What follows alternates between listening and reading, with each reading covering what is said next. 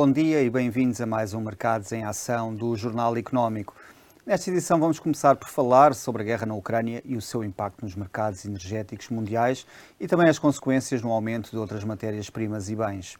Depois dos habituais números e gráficos do Marco Silva, vamos analisar as políticas da Fed e do BCE. O nosso convidado de hoje é o Henrique Tomé, analista da XTB. Henrique, obrigado por ter aceito o nosso convite. Obrigado. Uh, olhando, começando aqui precisamente pelos preços do petróleo, uh, tem vindo a registrar aqui uma descida, mas há, há, apenas poucas semanas esteve a negociar acima dos 130 dólares por barril. Uh, o que é que podemos esperar para o resto do ano, visto que, que, o mercado está a ser pressionado aqui pela, pela invasão russa da Ucrânia e o eventual fechar da torneira da Rússia? Hum, bom, bom dia, antes mais. de facto, este ano está a ser marcado por um clima de incerteza.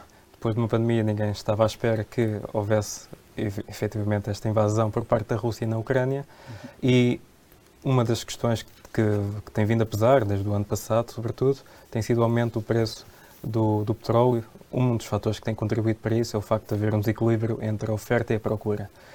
A situação na Ucrânia acabou por agravar ainda mais a situação. Temos visto os preços do petróleo a subirem de forma substancialmente, tanto no, no cotação do Brent como no crudo.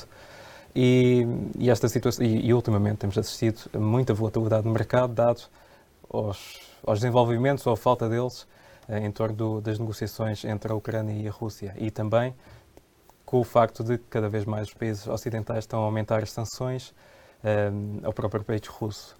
Eh, neste momento, aquilo que nós temos estado a, ou podemos começar a antecipar é eventualmente um abrandamento desta continuação do movimento de alta, se efetivamente o conflito uh, começar a dar sinais efetivos de melhoria no curto prazo, mas no longo prazo, eventualmente, podemos continuar a assistir ao aumento do preço, tanto do, do, do petróleo como do gás natural, uh, porque continua a haver o problema no meio de tudo isto que tem sido o principal driver para, para o mercado, que tem sido a oferta limitada, artificialmente limitada, para uma procura bastante elevada. Portanto, enquanto não, não existir um, um, equilíbrio entre oferta e procura, que é essencialmente aquilo que, que faz com que as cotações do petróleo ocorram, uhum. uh, vamos continuar a assistir o, o, o Brent e o crudo a valorizar. Henrique, eh, uma das consequências também de, de, deste conflito foi o aumento dos preços uh, no trigo e no milho, uh, até porque a Ucrânia e a Rússia são dos principais fornecedores, nomeadamente são o principal fornecedor da Europa, uhum. e houve uma subida substancial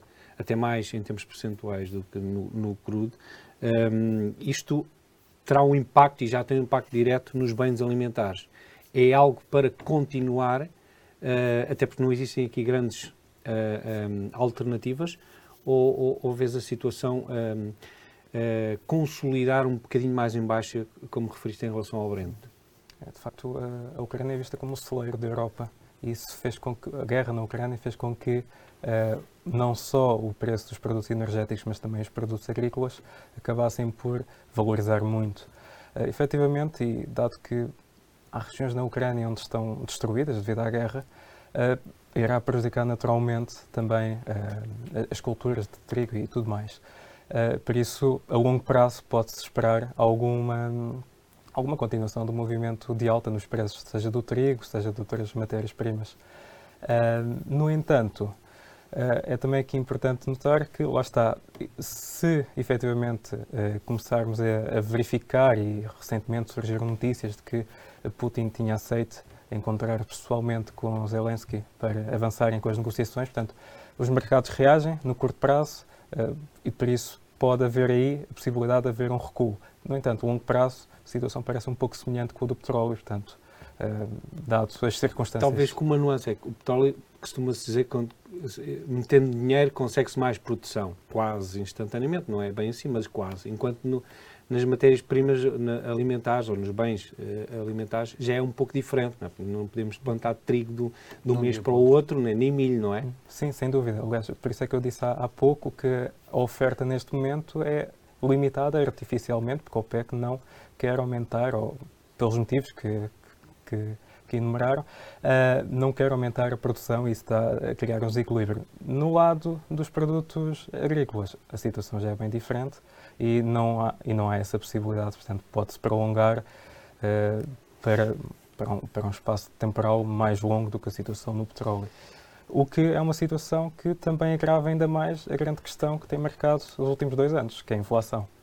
Portanto, o aumento dos preços que até à data eram só motivados pelo aumento dos preços do petróleo, neste momento estão-se a alastrar para outras categorias que acaba por agravar ainda mais e a Europa certamente que será dos principais prejudicados no que diz respeito a, este, a estes produtos alimentares. Uhum. Aqui olhando para, para, o acordo dos Estados Unidos e União Europeia vi, com, que, que, que, visava ou que visa o aumento do, do, das exportações americanas de gás natural para a Europa, isto uh, será suficiente, será insuficiente? Como é que olhas para este acordo? A curto prazo pode ser uma alternativa, sem dúvida, mas temos também ter em conta os custos que isto envolve. É muito mais barato uh, a Europa receber uh, produtos energéticos, gás natural ou petróleo da, da Rússia, e por isso é que a Alemanha também investiu muito no Nord Pole 2.0, uh, acaba por haver uma melhor uh, relação portanto, de, de, custos e benefícios para a própria Europa. A alternativa aos Estados Unidos pode ser uma alternativa sustentável no curto prazo, a longo prazo, só o futuro dirá. Uhum, uhum.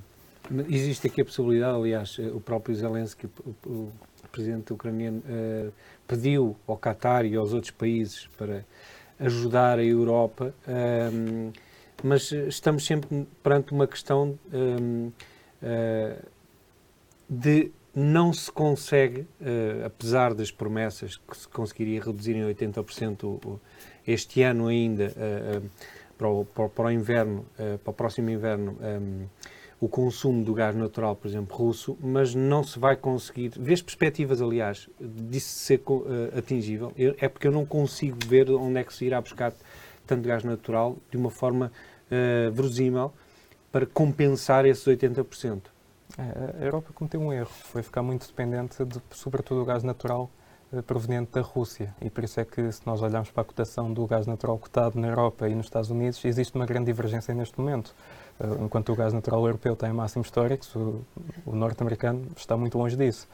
Uh, a verdade é que vamos, a situação atual é, é, muito complicada, porque se de um lado temos a Rússia dependente dos bancos centrais e de outros pontos, nós também estamos dependentes da Rússia e por isso é que as sanções também não atingem a amplitude que muitos desejavam ou não que atingissem. Hum. Uh, e portanto é uma situação muito sensível não acredito que a curto prazo uh, consigam.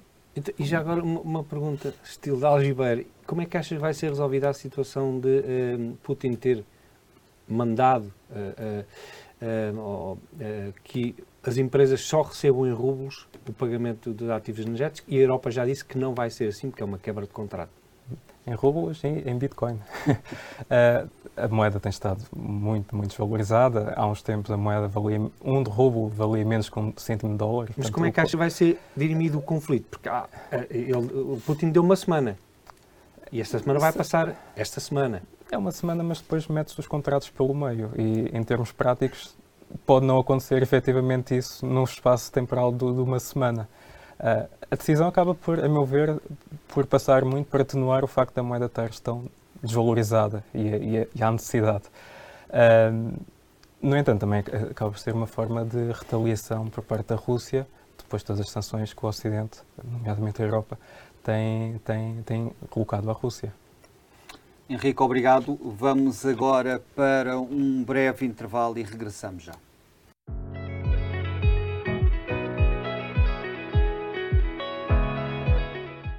Bem-vindos de volta. Voltaremos já à conversa com o Henrique Tomé da XTB, mas antes disso vamos aos gráficos da semana com o Marco Silva, onde vai analisar o Brent, o Yen, o S&P 500 e também a dívida norte-americana a 20 anos. Marco, o que é que reservas para nós? Obrigado, André. Um, a semana passada foi muito interessante uh, uh, em termos de uh, registro, uma vez que os, os gestores continuaram a liderar o sentimento, podemos ver aqui uh, as tecnológicas principalmente, mas com nuance. Por exemplo, o setor dos, do software esteve em baixa bastante. Um, aliás, podemos ver aqui uh, a vermelho, uh, Adobe, um, SAP, por exemplo, um, Shopify, enquanto as tecnológicas Apple, Google, Microsoft e Facebook, todas elas valorizaram. Uh, destacar a Tesla, com mais 11%, depois da inauguração da fábrica na, na Alemanha. Um, e a Berkshire Hathaway, novamente a valorizar, e uh, o setor energético, todo ele com valorizações bastante interessantes a semana passada. Uh, só aqui realçar a Home Depot, por exemplo, que teve uma contração de superior a 8%, e isto porque as vendas de casas nos Estados Unidos vieram abaixo das expectativas. Em relação ao resto do mundo, uh, foi um cenário misto, mas tendencialmente positivo. Aqui destacar no Brasil a Vale e a Petrobras com valorizações bastante interessantes e Alibaba na China com mais 4%, enquanto a JD.com teve uma contração de superior a 8%. Em relação ao resto do mercado e grandes setores, eh, podemos ver que aqui as energéticas estiveram claramente acima ehm, das restantes, dos restantes setores, com mais 10% de, eh, de ganhos, enquanto as mineiras, nomeadamente de ouro, eh, valorizaram 4%. Em relação aos gráficos, começamos aqui pelo S&P 500. Eu, eu tenho tenho falado no S&P 500 e nas, nas, diversas resistências e suportes que tem, podemos ver que está prestes a tocar aqui nesta linha laranja, que poderá oferecer resistência no curto prazo, podendo depois vir aqui testar a linha azul. Vamos ver se será uma nova um, perna do, da, da, contração ou se uh, teremos aqui perante máximos uh, no curto prazo. Em relação ao petróleo, uh, eu tinha referido esta linha azul como zona de resistência e efetivamente foi lá já duas vezes e voltou para trás. Agora tem esta linha laranja como resistência aqui nos 119 dólares por barril. Vamos ver, isto é um head and shoulders, eh, eh, uma figura técnica, vamos ver se um, eh, resiste e se resistir podemos ter aqui então uma contração substancial aí até aos 105, 100 dólares por barril no Brent. Em relação à dívida norte-americana, este é um gráfico um, da dívida de longo prazo, mais de 20 anos, e podemos ver aqui desde o início do ano claramente um canal descendente. Isso significa que quando as obrigações descem, significa que os juros estão a subir. E portanto podemos ver desde o início do ano a tendência é muito clara e não há aqui ainda perspectivas de que possa abrandar. Portanto, os juros poderão ainda subir um pouco mais.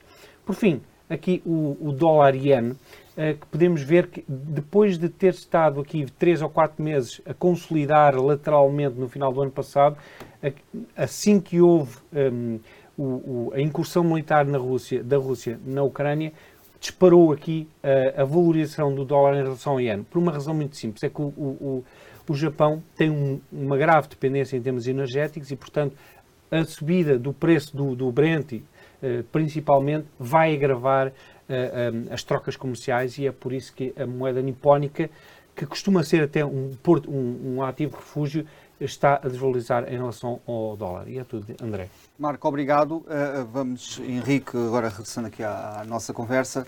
Henrique, vamos agora aqui olhar para, para as criptomoedas. Uh, no último mês, uh, a Bitcoin e a Ethereum registraram subidas acima de 9%. isto está relacionado com a invasão russa da Ucrânia e a procura por ativos de refúgio? está relacionado com outras questões? Qual é que é a tua análise? Ah, eu diria que o mercado de criptomoedas engloba-se no mercado, no, na classe de ativos de risco. Ver a Bitcoin como um ativo de refúgio, uhum. mesmo que se acredite, é olhar para o gráfico e uhum. ver-se que não está a uhum. funcionar. Uhum. Uh, Portanto, houve uma grande volatilidade. Sim. Subiu após o início da invasão, depois desceu. E... Exato. Uh, no entanto, diria que o mercado dos criptoativos tem se comportado de forma bastante positiva, independentemente das quedas que registraram. O facto de Ethereum estar a cerca de 30% a 40% dos máximos históricos, Bitcoin também, uhum. de forma muito semelhante. Mas se compararmos com as equities, diria que, dado que o mercado de criptomoedas é muito mais volátil do que os mercados tradicionais, uh, tem tido um comportamento melhor. Por outro lado, acho que no meio de tudo isto, no meio do clima de guerra, acaba por abrir espaço para uma maior aceitação de criptomoedas. Uhum. Temos assistido aos oligarcas russos a fugirem muito das, de, das sanções através da, de, de, criptomoedas, seja Bitcoin, portanto, utilizando o sistema blockchain uhum. para atenuar parte das sanções. E a própria Ucrânia, por exemplo, tem vindo também a aceitar doações através de criptomoedas. Portanto, de facto, a guerra tem vindo a criar aqui uma maior aceitação e não é por acaso também temos vindo aqui a assistir a uma maior necessidade por parte dos bancos centrais em avançar com a regulamentação. Aliás, esta semana uh, diz-se que o, o, Banco Central uh, no Reino Unido vai já, portanto, propor alguma forma de regular este mercado. Na semana passada, Paulo também tinha falado sobre o mercado dos criptoativos. Uhum. Não disse que era bom, não disse que era mau, mas também uhum. não disse que era mau. E, portanto... Henrique, mas achas que eh, essa questão das criptomoedas, a regulação, que eu acho que é fundamental, uh, que pode ajudar uma parte do mercado, uh, e deve ajudar, uh, um mercado bom, um mercado saudável, depois da loucura que foi o, o ano passado, especialmente, e o fim da injeção de liquidez por parte do FED, que eu acho que é um dos grandes esportes, ou tem sido, um, ehm, da loucura que houve na, nas criptomoedas e noutros ativos uhum. exóticos, para não dizer um, ehm, fora de, de um, do, do, bom senso, não achas que vai haver aqui uma. Uh, finalmente os investidores vão começar a olhar para os ativos que são realmente bons e que têm fundamentos e limpar uma boa parte do mercado das criptomoedas que faz aqui um bocado de, de, de, de ruído e que não tem grande uh, utilidade? É curioso, eu vejo, eu vejo este cenário de uma forma um pouco diferente. Eu acho que a regulação acaba por ser positivo. Não, isso eu acho que também é, que sim. Sim, mas no, no sentido em que os, o mercado de criptomoedas é muito volátil, ou seja, não se adequa para qualquer perfil de investidor. Os conservadores estão completamente fora deste mercado. No entanto, há muitos céticos em relação ao mercado. E o facto de ser um mercado regulado, em vez de fazer com que, independentemente de se vir a pagar mais valias ou não pelos, cripto, pelos ganhos em criptomoedas, isso pode fazer com que atraia ainda mais capital. E, na verdade, temos assistido, sobretudo capital institucional, a entrar mais no mercado.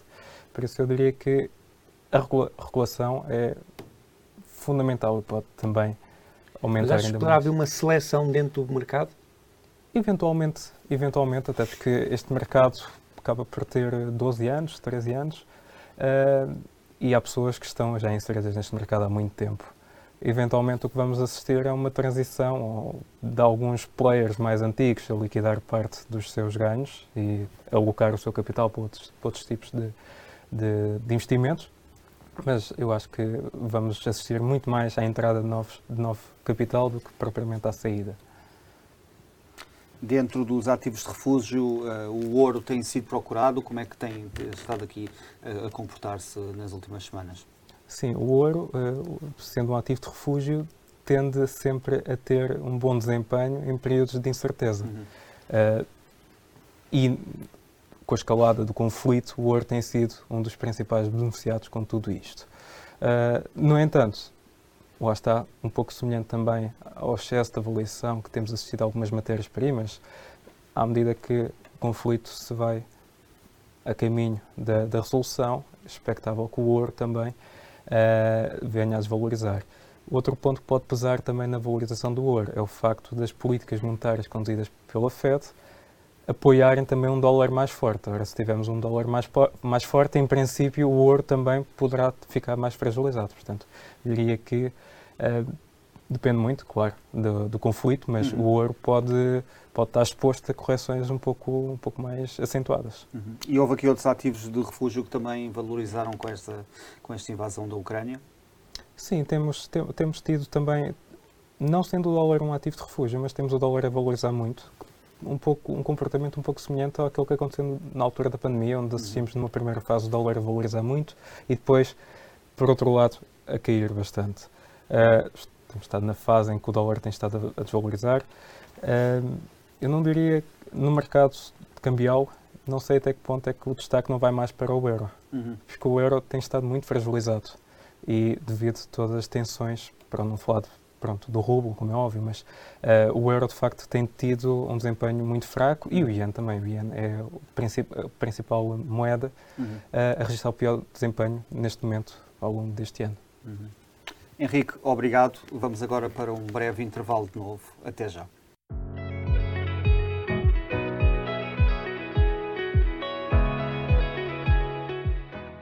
Bem-vindos de volta. Voltamos à conversa com Henrique Tomé, da XTB. Henrique, uh, olhando agora para, para as decisões da Reserva Federal Norte-Americana, uh, recentemente houve aqui uma, um anúncio sobre a descida das taxas de juro. Como é, que, como é que olhas para esta decisão? Chegou a tempo? Não chegou?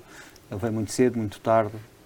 É, de facto, o, o, facto de estamos perante uma, um clima de incerteza faz com que os bancos centrais tenham que ser um pouco mais ponderados uhum. a tomar as suas, as suas, decisões, até porque uh, se, houver algum, se houver uma movimentação muito brusca, aquilo que nós podemos assistir é de facto um período mais extremo, mas de recessão económica e por isso não é isso que os bancos centrais querem, querem fazer.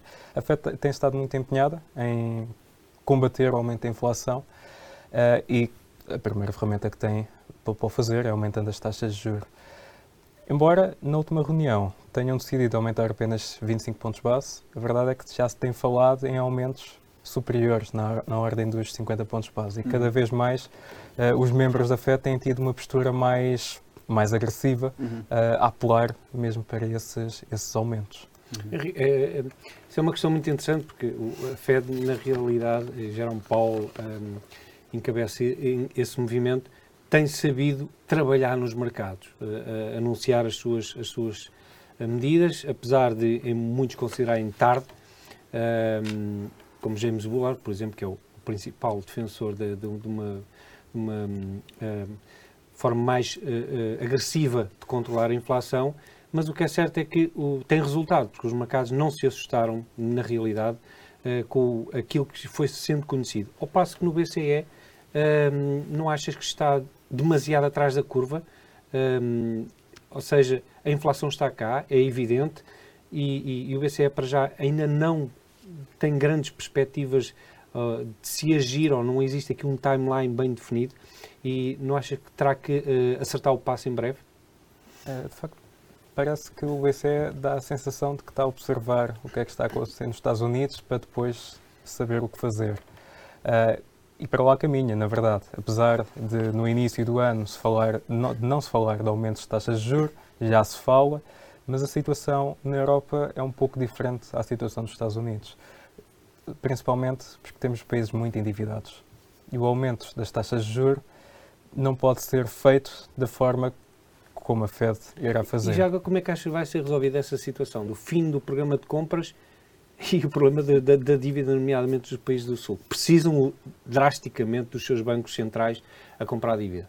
É, de facto, esse é o maior desafio que eu, que eu vejo neste, nestes próximos anos, é a gestão da dívida e como é que, tendo inevitavelmente o Banco Central, o BCE, de aumentar as taxas de juros, como é que os países como Portugal, Espanha e Itália, os mais endividados, vão conseguir uh, combater isto, como é que vão conseguir dar a volta de forma a que não se, não se, em que o, o, crescimento económico não fique muito comprometido. Esse é o principal desafio. É porque estamos mais endividados do que em 2011. Sem muito dúvida. mais. A pandemia prejudicou imenso, foi geral, mas o problema, o problema não é tanto o endividamento, o problema é o crescimento económico. E em Portugal o crescimento económico é modesto.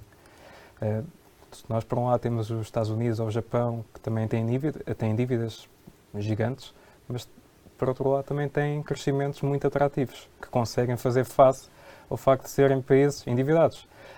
Na Europa, há países de facto mais frágeis. Portugal é um deles e está numa situação, ou pode estar numa situação muito sensível se o BCE começar a apostar numa, numa política monetária mais restritiva e semelhante uh, à da Fed. Por outro lado, também a inflação poderá subir ainda mais na zona euro devido à, à tensão no leste da Europa, que tem encarecido aqui uma data de, de produtos, eh, de, de commodities e de, produtos. Eh, aqui com, com, a guerra na Ucrânia, que foi de certa forma inesperada, e também com a pandemia ainda a surtir os seus efeitos, poderá-se esperar que aqui com o FMI venha a rever em baixa o crescimento económico para este ano? Sim, possivelmente. E nós já, já vimos uh, previsões uh, há relativamente pouco tempo do Banco de Portugal sobre a economia portuguesa, uhum. que foram revistas em baixa, como, uhum. como já se seria de esperar, e pode acontecer de facto isso na, na zona euro. Uh, agora, coloca-se aqui, diria, duas questões, pelo menos, que é quanto tempo mais é que a guerra irá durar, e outra é que está a passar para segundo plano, mas ainda afeta os mercados, que é a situação da pandemia. Ora, nós há relativamente pouco tempo aliás, no início desta semana vimos o petróleo abrir com um gap, com uma, com uma queda de 3, 4%, motivados com as novas medidas de confinamento que a China está a adotar novamente e a China é um grande, uh, para além de ser produtor, mas ser consumidor da própria, do próprio petróleo. Portanto, a pandemia embora tenha passado um pouco para segundo plano, devido também à, à situação da guerra, continua a ser um fator que pode condicionar. E, portanto, uhum. esses dois pontos acho que são, são, são os maiores desafio, desafios de, deste ano. Uhum. Henrique, muito obrigado por teres aceito o nosso convite. Obrigado. Obrigado. Uh, vamos agora passar para os números da semana e, e, e, e, vamos olhar para um número que é 15, referente aos 15 mil milhões de metros cúbicos de gás natural, isto que, que os Estados Unidos vão uh, exportar adicionalmente para a União Europeia este ano. O acordo foi alcançado na semana passada em Bruxelas por Joe Biden e Ursula von der Leyen. Uh, a grande questão agora é se será suficiente para substituir aqui o gás russo, que é, uh, que é, que é o grande motivo desta, desta, desta, deste acordo.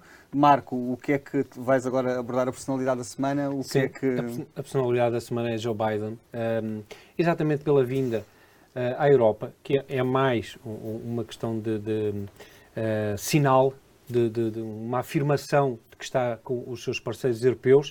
Uh, as questões do gás natural e, e outras um, ehm, são importantes também, mas o facto de ele ter vindo à Europa e ter ido à Polónia é muito significativo uh, no sentido de dar uma, uma, uma, uma, imagem de união e de coesão uh, perante um, ehm, possíveis um, ehm, sinais que possam haver entre os membros da União Europeia, que já é bastante habitual nos, nos últimos anos, um, e foi claramente um, aquilo que era necessário por parte do, do, do, Presidente dos Estados Unidos nesta altura. Um, não irá resolver o problema de energético, mas foi bastante importante e também uh, teve impacto nos mercados. Uhum. Obrigado, Marco. Este foi mais um Mercados em Ação. Obrigado por ter assistido. Boa semana e bons negócios.